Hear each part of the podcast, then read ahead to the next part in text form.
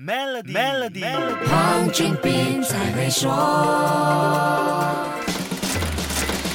你好，我是黄俊斌。如果我们回看二零二一年，供应链问题冲击了全球经济，芯片短缺成了汽车业的致命伤。可是汽车业在去年却是红红火火，除了 Rolls-Royce、Bentley 和 Lamborghini 取得创纪录的销售之外呢，Porsche、BMW 也都创下有史以来最高的销售纪录。先不谈芯片短缺的问题，说说消费行为。这样的报告让你联想到什么呢？及时行乐，不负此生，还是所谓的报复性消费？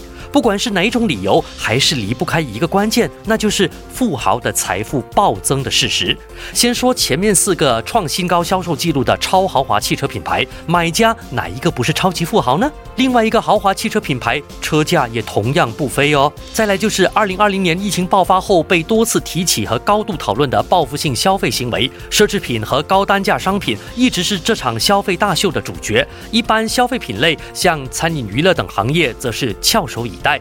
至于有没有真的出现，就是私人饮水，冷暖自知了。这些销售数字或许跟你我没有直接关系，但这些创纪录的销售背后的消费形态，却是我们可以参考和借鉴的。不管什么行业，还是面向哪一个消费群体，与其期待报复性消费可能带给我们的 Durian Rundle，不如想想目标消费群当下的刚需是什么。